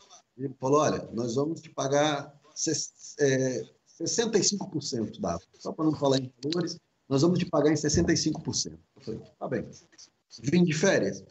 Eu falei, olha, ok, tá tudo certo, porque eu confiava lá numa pessoa que estava lá dentro, era o diretor, trabalhava no Hermes, foi que me levou, e confiei. Passado um tempo, esperava eles me mandaram dinheiro e nada, esperava mandar o contrato e nada, e eu comecei, esse ano sim, houve uma aflição, porque eu falei, olha, é, ele, ele começou a me ligar e falou, olha, é, afinal, nós vamos te pagar 40%, não é o 65% que tinha acordado. Do, do, valor que você ganhava na época passada, nós vamos te pagar 40%. 40%. Você já está com 37 anos, é um bom valor para você. Eu falei, olha, eu, se você tivesse me falado isso antes, é, quando eu estava aí, era capaz de eu ter aceitado. Porque fazia mais um ano e acabava, não era? Era essa a minha intenção. E tinha condições para isso física. E eu, assim, eu não aceito, porque você tinha me dito que era dessa forma, eu vim para Portugal de férias e aceitei. Aí, nesse momento, é, me bateu um certo desespero, né? Você pensar, nossa, acabou minha carreira, parei. E isso era para começo de julho, para preparar para a pré-temporada. E isso sim, houve ali um abanão, eu, nossa, parei, como é que foi o último jogo, você lembrado? Aí sim. Mas só que depois, quando chegou no meio de julho, houve um convite de um, um, diretor que já tinha trabalhado comigo para mim para o Ares. Ares Limassol, olha, a gente quer que você venha. É, eu tinha um outro jogador aqui que ganhava X, ele machucou, a gente vai ter que contratar um jogador experiente, eu acho que você que pode ajudar a gente tá? É, pronto, voltei, falei, ah, pronto, vou fazer mais um ano por esse, por, por, desta forma, como foi, eu já não pensava em voltar e eu voltei, eu acabei indo sozinho morar lá, é, minha, minha família ficou aqui em Braga E pronto, fiz o último ano, subimos divisão, fomos campeões, fiz 13 golos, então pronto, acabou. E eu, quando eu fui, eu, eu já me sentia feliz em, em pensar que era que era o último ano, só que antes de acabar a época eu assinei mais um ano, não é? Assinei mais um ano de contrato. Só que aí quando eu voltei de férias, houve o convite, eu liguei para eles, falei, olha, eu vou encerrar a carreira, eu acho que por mim já deu o que tinha que dar, foi bom, porque talvez eu não teria essa oportunidade de, de entrar no, no, no, Braga no ano seguinte, né? Porque mais gente vai surgindo ali na fila e não foi tão doloroso já. O Vender teve uma, uma carreira como, como jogador uh, muito boa, uh, bastante gratificante, uns números para quem não era avançado com, com bastantes gols, mas depois deu-se a passagem para, para treinador. Já referiu esse convite do António Salvador para, para ser adjunto na, na formação. Como é, que, como é que foi essa passagem de, de jogador para, para treinador? Sim, foi, foi de uma forma natural, né, para aquilo que, que eu já vivia dentro do campo, aquilo que eu, enquanto enquanto ser humano, aquilo que eu pretendia, porque no começo é, eu acho que a melhor coisa da vida é, é, a dúvida, porque quando você tem só certeza, fica chato. Né? Então eu tinha muita dúvida eu, o que eu seria como treinador, qual o tipo de treinador, qual, entre aspas, qual o personagem, porque muitos treinadores às vezes são personagens sabe? E, alguns vestem tanto aquela, a, a, aquela capa, aquele, aquela coisa de ator, que depois o, o fica para o resto da vida. Mas, é, é, e eu tinha muita, muito questionamento a esse respeito. É, eu vou ser um treinador mais próximo. Então, eu aconselho muito, a, a, quando entrarem por esse, para esse lado, vão, vão para a formação, porque é diferente. Porque ali você ganha bagagem, Pra, você está lidando com pessoas, ainda mais com miúdos, é, a questão emocional, se você vai ser mais próximo, você não vai ser. Então você tem muito espaço para, entre aspas, errar. Né? Porque a gente só cresce com os erros. Ninguém cresce só com vitória. Você cresce com os erros, o, o, o acerto. Então, e, e, nessa fase, eu acho que foi, foi benéfico para mim. Mas na minha primeira experiência, até então, foi quando nós somos campeões de júnior, de campeões de juniores. Eu, eu era junto daquela equipa, só que houve ali um ciúme ou outro pelo fato de eu, de eu, de eu ter sido é, jogador que foi no Braga, né? E depois eu vou, eu acabo saindo para o scout, fiz fiz dois anos no scout quando o Bruno Thiago saiu para trabalhar com o Deco e houve esse fosso e o presidente me chamou, olha, se calhar vai ser bom você trabalhar aqui no scout e então eu fiquei chefe do departamento de scout. Só que passado um tempo eu comecei a ver que não era o entre aspas o que eu queria, né? O treino, a, a relva e realmente nesse, nesse primeiro ano não foi não foi muito benéfico para mim porque eu não consegui evoluir aquilo que queria e não não me senti desejado da forma que eu queria, ou que eu previa, ou que eu pensava. Então eu acho que não souberam me usar, entre aspas, porque eu ia fazendo o trabalho muito por fora. Porque das grandes decisões, muitas vezes você está. Passado esses dois anos no scout, eu começo a bater. Eu falei, não, mas foda-se. Eu tenho que tentar ser, ser treinador agora, porque vou chegar aos 50 e pouco e dizer, pô, por que, que eu não fui ser treinador? Então, o primeiro ano, é, eu resolvo assumir o, o sub-16, né? Houve ali umas conversas, eu falei, não, eu fico com o sub-16, com a equipe que eu conhecia bem, garotos que pá, foram fantásticos no meu, no meu crescimento enquanto treinador, que me passaram muita coisa, é, e garotos que, que, você vê o prazer de, de, ver o crescimento deles, o, o foco, a concentração, né? É, era, era Palmeiras, né, porque o Braga tem um convênio com o Palmeiras. Então, nesse sub-16, nós passamos a segunda fase, que até então ninguém tinha conseguido, era mais equipas de primeiro ano para não cair de divisão, para não cair de divisão. É, nós empatamos com o Porto lá, é, não empatamos com o Porto em casa, ganhamos o Porto é, no, no Olival, com, com esse miúdo que, que joga agora na equipe principal, o, o Mulatinho, falhou o nome dele. Grande Romário, Romário Baró. Então, grande jogador, já se via que ia ser, que ia ser diferente. É, fomos ganhar lá, ganhamos a equipe principal do Braga né, no, no sub-17, né? Uma equipe joga contra a outra e acabamos por vencer. Então foi um ano, foi um ano de experiência muito grande. Eu falei, realmente é isso que eu quero, é, é esse caminho. Já comecei a, a me encontrar, né, me ver qual seriam as minhas diretrizes como, como treinador. Depois vem o ano seguinte, é, o Sub-17, nós fizemos uma, uma, campanha fantástica, estávamos na frente do campeonato, quando surgiu a oportunidade do, de ir para a equipa B.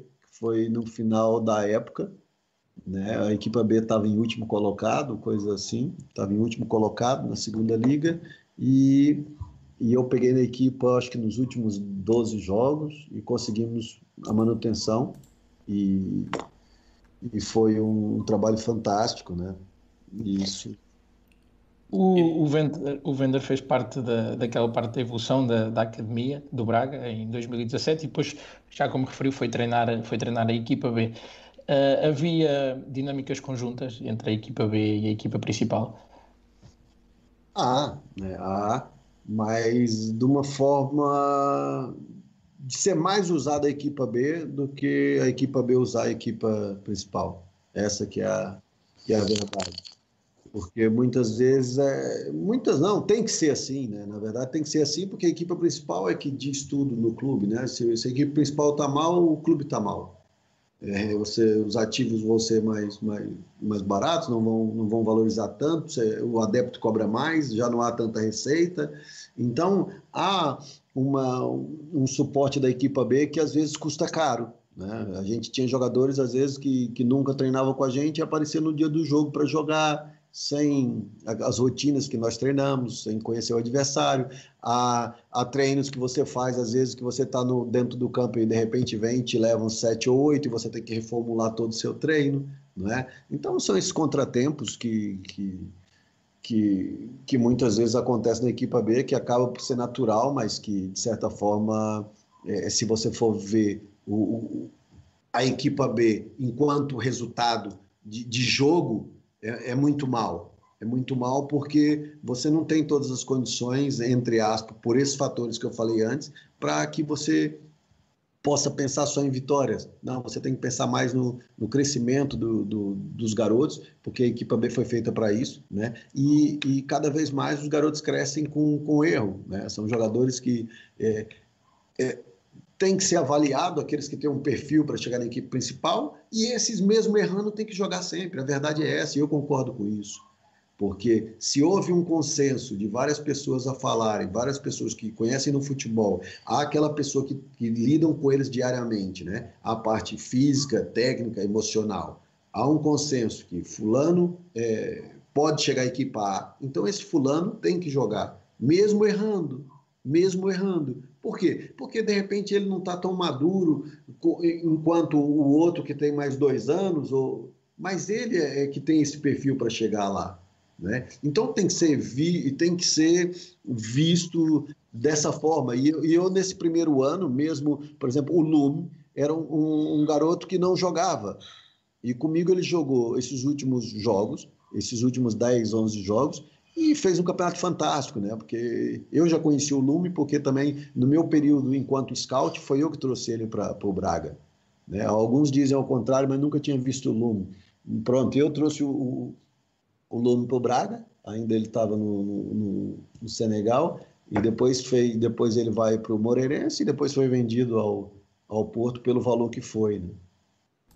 Uh, para além de, do Lume, que passa, passa pelo Braga e, e, e é uma descoberta sua, uh, no, no Braga B também passam nomes como Francisco Trancão, Trincão, o, o David Carmo, o Bruno Wilson e um, o Luther Singh, todos eles a jogar hum, na Primeira Liga, na Liga Nós e, e no caso do Trincão até já com um contrato num grande Mundial. Passaram outros nomes, é verdade, mas quais é que foram... Eles já eram destaques na, na equipa e, e também em jeito de brincadeira, o que é, em jeito de brincadeira e seriedade, obviamente, um, o que é que eles mais aprenderam também com o Vender? Assim, é, se você vê, né, são jogadores com potencial incrível, né? Você citou aí, o, o Trincão já é da formação do Braga desde o, salvo erro, sub-15, sub-16, né? Então é um miúdo que passou é, por vários treinadores e, e, que usaram sempre da, da melhor forma, por isso que ele é o Trincão que é hoje. E eu não, não vou dizer que eu sou responsável por isso ou por aquilo, não, porque ele teve uma, uma formação sempre em crescente no, no Braga e conseguiu atingir esse patamar que, que o atingiu hoje. Né? Mas agora, se você for levar essa, essa consideração desses nomes que você falou, em janeiro, para você ver, imagine uma equipe B que está fazendo um grande trabalho, aí você perde o, o Luther e você perde o Ibrahima. Pois, é, é, é, daquelas que lá está, são as tais coisas. E citou o Ibrahima, porque o Ibrahima é um miúdo que chegou aqui no Sub-19 e nesse ano comigo na equipa B, o ano passado, estava a jogar pra caramba. Estava a jogar demais, o miúdo estava muito bem. Tanto é que quando o Lume vai para o Porto, o Moreirense exige que ele vá para, para o Moreirense nessa contrapartida. E nisso, em janeiro, nós ficamos sem o, o Luther e sem o Lume, porque o Trincão já não vinha ali na equipe B. O Trincão já estava na equipe principal, mesmo sem jogar, porque o Trincão com o Abel não jogou, né? É, veio jogar esse ano e está mostrando ainda bem, pelo potencial que tem.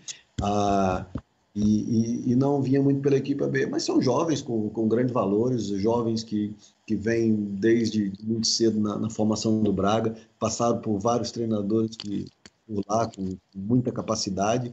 Que eu dizia para eles e que você disse é, é, a confiança, é o assumir o jogo, é o não ter medo de errar, não é? E colocar tudo aquilo que eles têm em prol da equipa porque quanto mais eles fizerem isso, mais em evidência vão estar, porque o talento é natural deles, tá entendendo? E são miúdos que já percebem muito do jogo, dos aspectos tático, técnico, é, da estratégia do jogo, cada momento do jogo, o, o que deve fazer. Por isso que estão nesse patamar acima dos outros.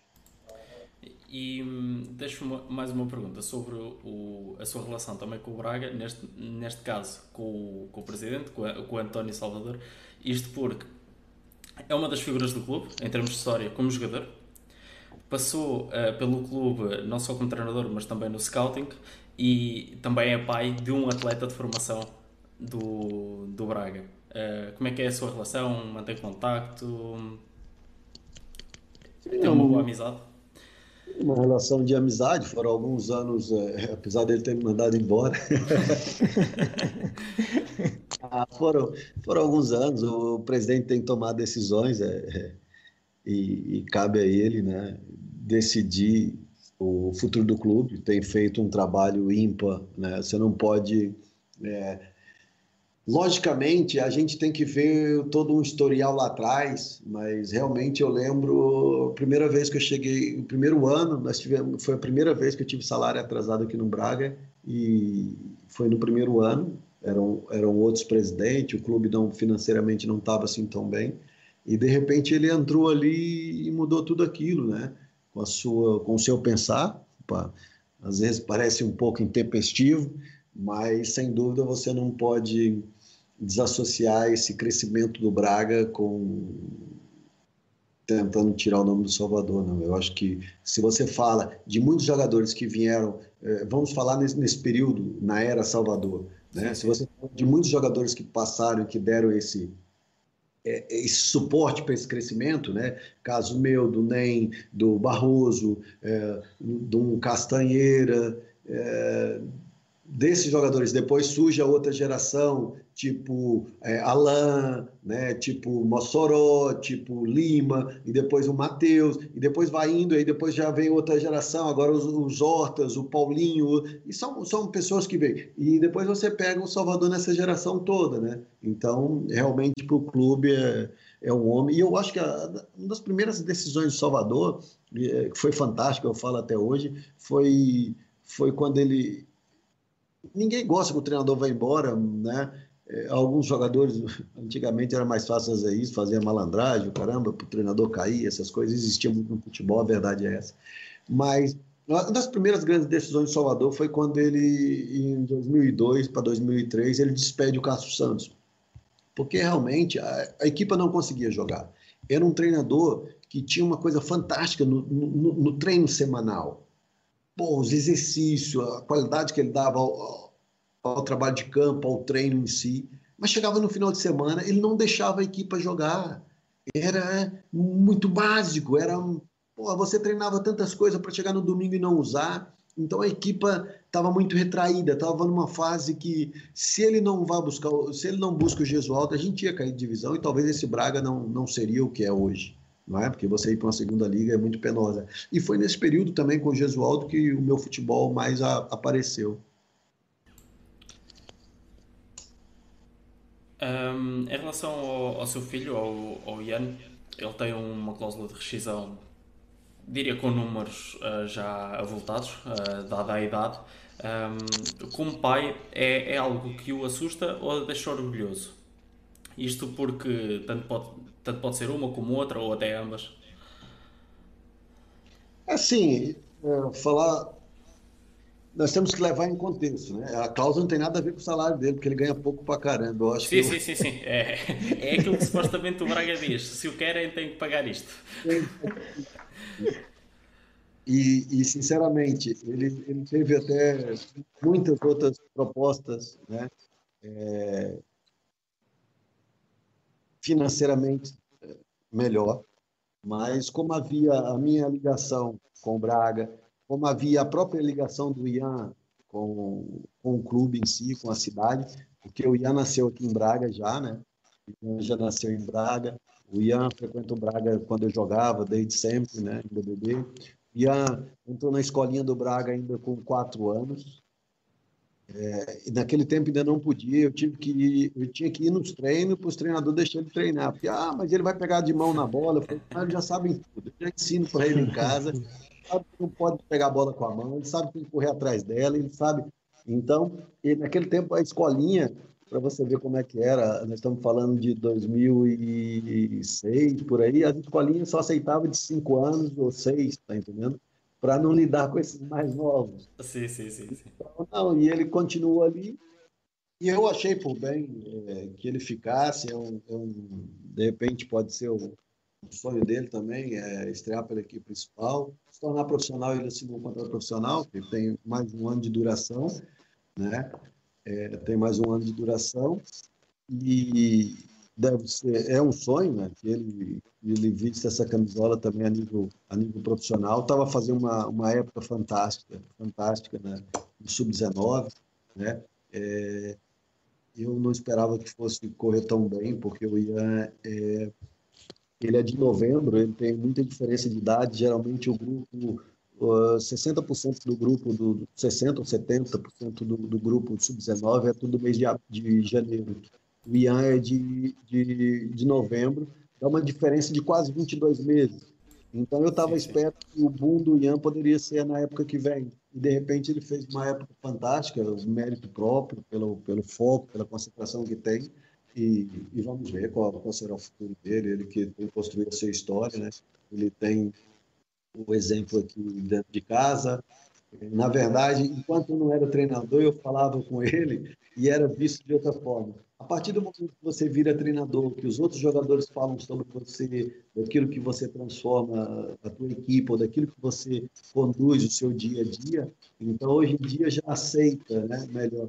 Mas eu, eu, tive esse ano, eu tirei só para acompanhar, como não, não, não estou no ativo, eu tive algumas propostas, mas preferi levar a vida só mais por esse lado, para acompanhá-lo. Mas nunca vou, nunca chego para dizer, olha, você tem que fazer isso ou você tem que fazer aquilo. Não, eu às vezes toco num, olha, você, naquele lance você poderia ter dado mais, chegado mais firme, você poderia ter corrido mais nesse lance, você mais nesse sentido, mas nunca dizer, olha, faz isso, fecha. Isso é função do treinador. Eu falo, faz o que o seu treinador manda. Se você fizer o que o seu treinador manda, ele vai estar satisfeito contigo. Tá entender? E eu, eu acho que deve, tem que ser dessa forma e, e, e, ele vai descobrir o caminho dele. Claro. Em relação aqui aos conselhos, um, também acredito que, que, o vender também passe muito aquilo uh, e, e, vai ser preponderante na, na do Ian, que é uh, falar dos, dos, bons exemplos que deve fazer não só, fora do campo, não só dentro do campo, como estávamos aqui a falar, mas também fora de campo. Uh, também acredito que lhe, que lhe oriente um bocadinho aqui na, na, no que deve e não deve fazer. Não é? Sem dúvida, né? Porque é, é o que eu falo, você, como figura pública, você é visto em toda parte, né? E, e o teu comportamento, as tuas ações é, que vão ser julgadas. Né? A verdade é essa. E hoje em dia, é, com as redes sociais, com essas coisas, nós estamos mais expostos. Né? É natural dessa nova geração.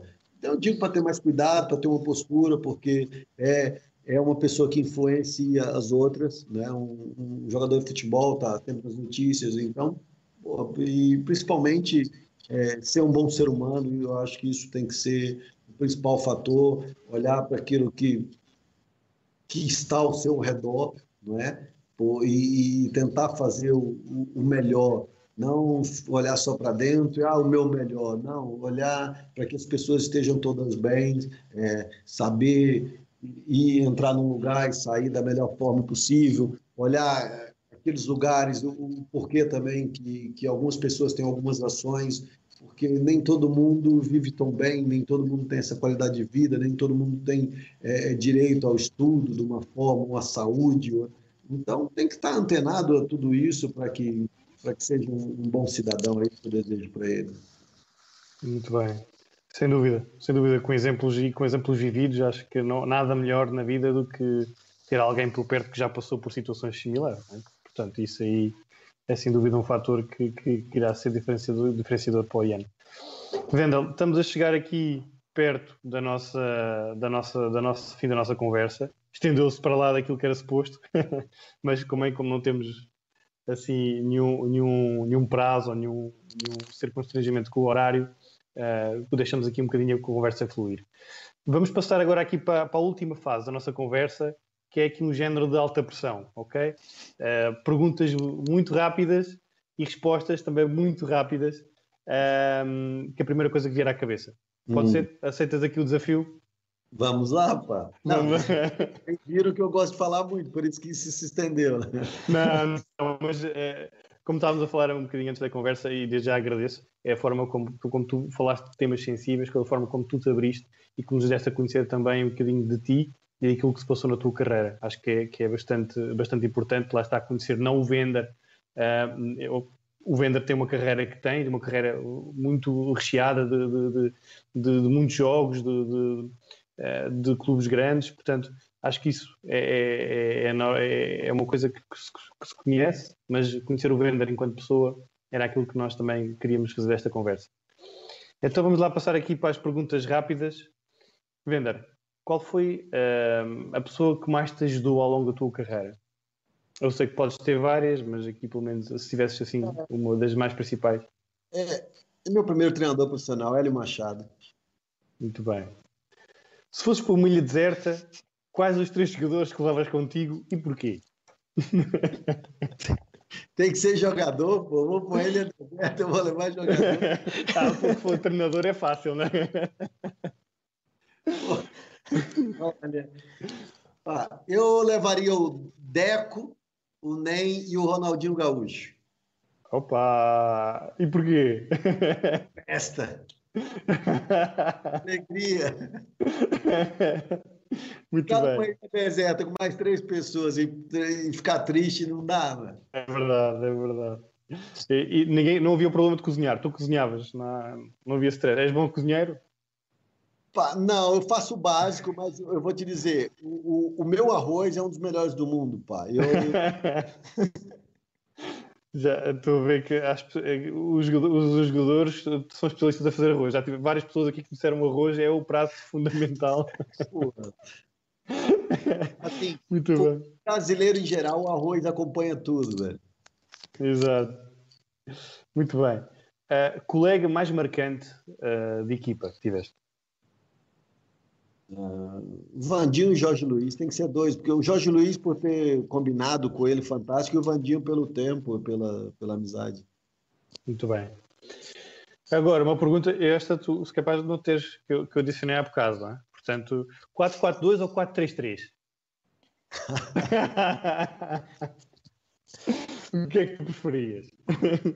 É assim, muitas vezes é, os dois são essenciais, porque você, você com bola estende tua equipa num sistema 4-3-3 é, e sem bola tu para no 4-4-2. Então eu acho que os dois são bem. É. Mas Mas nunca losango, né? É, não, o losango está ultrapassado. Muito bem. Defesa mais difícil de ultrapassar com quem já jogaste? Ui, Bozingua. Bozingua? Corria muito.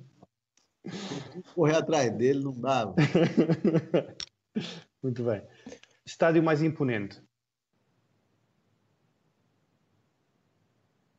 Pô, do Braga, né? Que eu fui muito feliz ali. Muito bem. Qual o companheiro? A pedreira muito bonita. A, a pedreira. É. Por acaso nunca lá estive, mas uh, por das imagens e do, parece, que, parece que é muito, muito bonito. É meu convidado, pá. É, fica convidado, fica... eu pago as cervejas e a gente combina lá. muito bem. Qual o companheiro de equipa com pior estilo de roupa? Andrés Madrid. eu, eu, eu até quando falou agora no André Madrid, até já me lembro de ver assim umas coisas no jornal do Andrés Madrid. um, praxe de balneário mais divertida que vivenciou? Assim, não, não digo que fosse uma praxe, mas é uma história. A gente estava treinando uma, uma semana e ia jogar num jogo grande. Eu era um dos grandes. E tinha um garoto que era novo, que ainda não tinha estreado pela equipe, um brasileiro, tinha chegado no início da época e tal.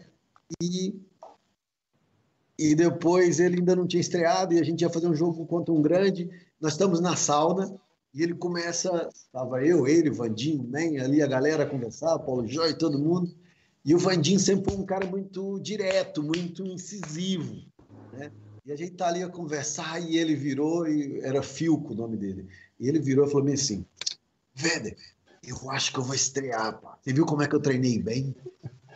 Essa, essa semana eu tô tentando, e o Mister falou comigo assim, naquele lance, para me fazer assim, assado.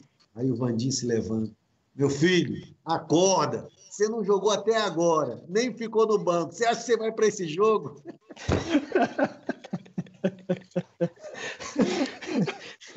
Matou. Imagino como é que ele não se tenha ter ficado. Né? Então, é, antigamente os juvenis tinham muito respeito. Hoje em dia, esse, essa juvenilizada chega no balneário já manda, porque é vendido por milhões, pô. Exato. Mas jogou ou não? Ele jogou nessa, nesse jogo ou não? Não, nem nesse.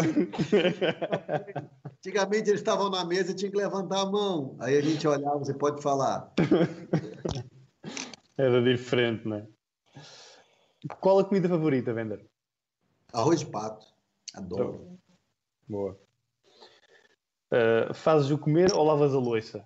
já vi que se for arroz, é capaz de fazer tudo, não é? é se for arroz com bife, uma coisa simples, assim, um estrogonofe, eu faço a comida. Mas, mas não lavas a louça, estou a ver. Não, nem a louça e nem o, o, o fogão. Logo, logo quando eu cheguei aqui, eu fui, é, o primeiro mês de pré-temporada, foi morar eu, Fernando e o Sargento. Então, cada um tinha um dever. Um fazia comida, outro lavava a louça e o outro tinha que lavar o fogão. E eu pegava duas ou três vezes, só fechava o fogão e disse que chegava no outro dia para cozinhar o fogão todo sujo. Mas calma. Filme favorito? É... Um domingo qualquer, com Alpatino. Acho que é uma história top. Tem tudo. Tiveste a... vive. Claro, claro. Tiveste alguma alcunha no, durante o futebol? Ou... Pá, era, era Mirim. Né? Mirim no início da, da carreira, que logo depois eu contei a história aí. É, mas também alguns me chamavam de mamulengo, que eu corria todo desajeitado, sabe? Aí. Mas, mas era mais o Vender, né? É, depois ficou, ainda bem. Exato. Um, e agora, para finalizar, uh, qual o episódio mais engraçado da tua carreira? Ah, tiveram muitos, pô, mas eu vou dizer a mordida na bunda do Petit. isso, isso logo, esse início logo tem, é, é promissor. Tem no YouTube, tem no YouTube Muito bem. A gente vai, vai ver esse, esse vídeo e, e, e iremos, iremos validar aqui esse, esse, esse episódio. Muito bem. Vender, Queria, queria agradecer-te aqui eh, em nome do Visão de Bancada por esta boa e, e divertida conversa. Uh, não sei se aqui o André e o Alexandre querem colocar aqui alguma com uma questão final. Está tudo bem? Está um... tá, tá tudo bem, acho, acho que até fechamos com, com um momento bastante engraçado. Uh, acho, que, acho que foi uma bonita, bonita engraçada forma de um, terminar uh, o, nosso, o nosso direto e esta conversa foi espetacular. Muito bem. Agradecendo aqui ao Vender, Vender, obrigado outra vez por este, por este momento. Um, iremos continuar certamente a conversar noutros, noutros nossos fóruns. Desejar-te a, melhor, a maior sorte do mundo, uh, o melhor futuro também para, para o Ian e para ti e que corra tudo muito bem. É... Diz Não, perguntar se o André não quer falar alguma coisa, senão eu termino. Não, é, resta, era só agradecer. Foi uma conversa muito, muito agradável, histórias muito engraçadas. Foi aqui um, um muito, muito bom tempo. E só vou dizer que eu também sou sportinguista, mas o Rogério deixa transparecer isso mais. E por acaso também tinha curiosidade e são sempre agradáveis de ouvir, de ouvir essas histórias. Foi, foi bastante bom. Olha, eu, eu aqui agradeço pelo convite, né? A gente sabe essa fase menos boa que a humanidade tem, tem vivido e espero que todos nós possamos passar por isso da melhor forma possível e, e levar em conta isso como um, um crescimento, né? É, nessa convivência e tem sido bom para conhecer às vezes até melhor dentro de casa o próprio filho, os próprios filhos, né? Isso tem sido salutar mas de certa forma que tudo isso passe logo. Eu agradeço pelo convite, é, é sempre bom falar dessas coisas. É, peço desculpas se em algum momento eu, eu, nessa conversa, porque muitas vezes você fala de uma questão ou outra, ou se eu, de certa forma, ofendi alguém, mas não é esse o intuito, é contar histórias engraçadas de uma forma leve, natural. Então, mais uma vez, muito obrigado pelo convite, estou sempre à disposição. Muito obrigado aos nossos ouvintes, desde já, muito obrigado também por, por, por visualizarem esta, esta conversa do Vender. Uh, já sabem, sigam-nos no, no Facebook, Instagram, YouTube, uh, lá que irão botar os nossos conteúdos. Vender mais uma vez, um grande abraço e continuação de um bom fim de semana. Tudo de bom. Obrigado. Grande abraço.